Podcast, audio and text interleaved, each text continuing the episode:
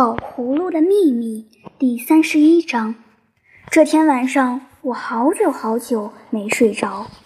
奶奶说的对，我从来不撒谎。可是现在，唉，奶奶，你哪知道，我跟爸爸也不能说真话了。现在，越是亲密的人，越是爱我的人，我就是越得提心吊胆地防着他。我也怕见到我最想。见的好朋友们和同学，我还得躲开我喜欢的孩子们。要是这一切真像那条黑金鱼所说的那样，不过是一些幻影，等于一个梦，那你可就轻松了，宝。忽然，金鱼缸里有谁打岔？我不同意，我叫着。这么着，世界上只有我一个人是真的，只有我这么一个人。嗯，孤零零的有什么意思？我爬起来，坐着，披上了衣服。对，这世界上该有爱我的人，该有和我好的人，他们都得是实实在在的真人，并不是什么幻影。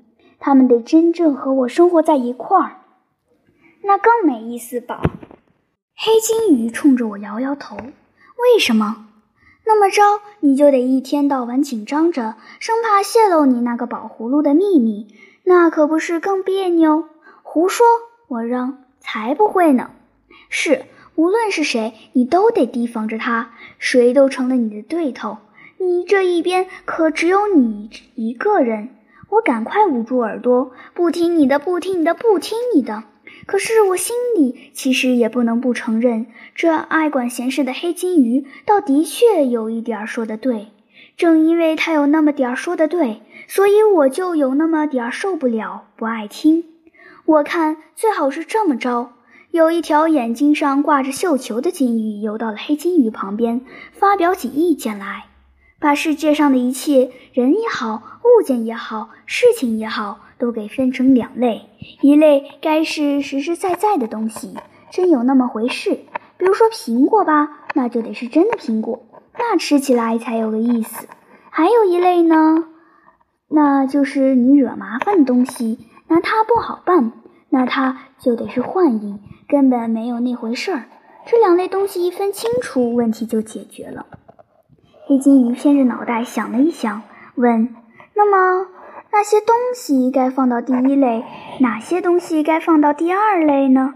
苹果当然不成问题，还有奶油炸糕。忽然，那条满身香珠子的金鱼也起了劲来，那么又甜又香，一到嘴就化。要不是实实在在的真炸糕才怪呢！还有冰糖葫芦，别捣乱！黑金鱼脑袋一晃，人家谈正经话呢。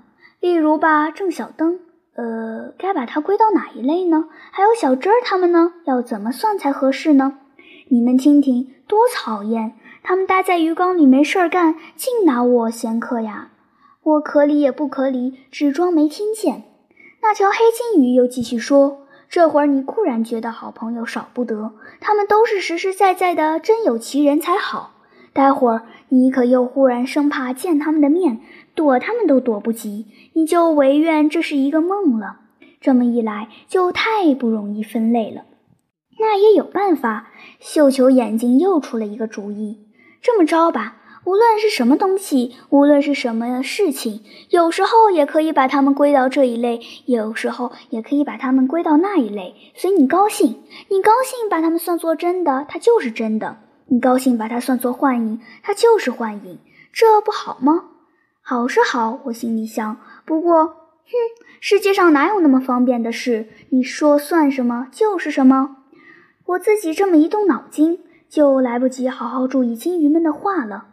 不知道他们说到哪里了，只听见香珠子的金鱼在那里小声问：“呃，这辆自行车到底是不是真的？你说，它瞧着那么好，别只是一个幻影吧？啊，那得问王宝。什么？我不得不开口了。别问我，我也不知道。这时候我兜里可发出了声音来：王宝，你真的不知道？你别听他们嚼舌根了吧？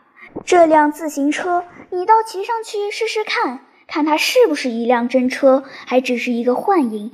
难道我会弄一些幻影来哄你吗？我宝葫芦难道就那么无聊了？他停了一停，又说：“请你相信我吧，凡是我给你搬来的这些个东西，可没有一件不是道道地地的真货色。只要你要什么就有什么，到手的太容易了，你就觉得世界上的东西都是照你的心意幻变出来的了。我听宝葫芦这么一讲，脑子才清醒了一些。我想，好，明天更得带着这个宝葫芦上学了。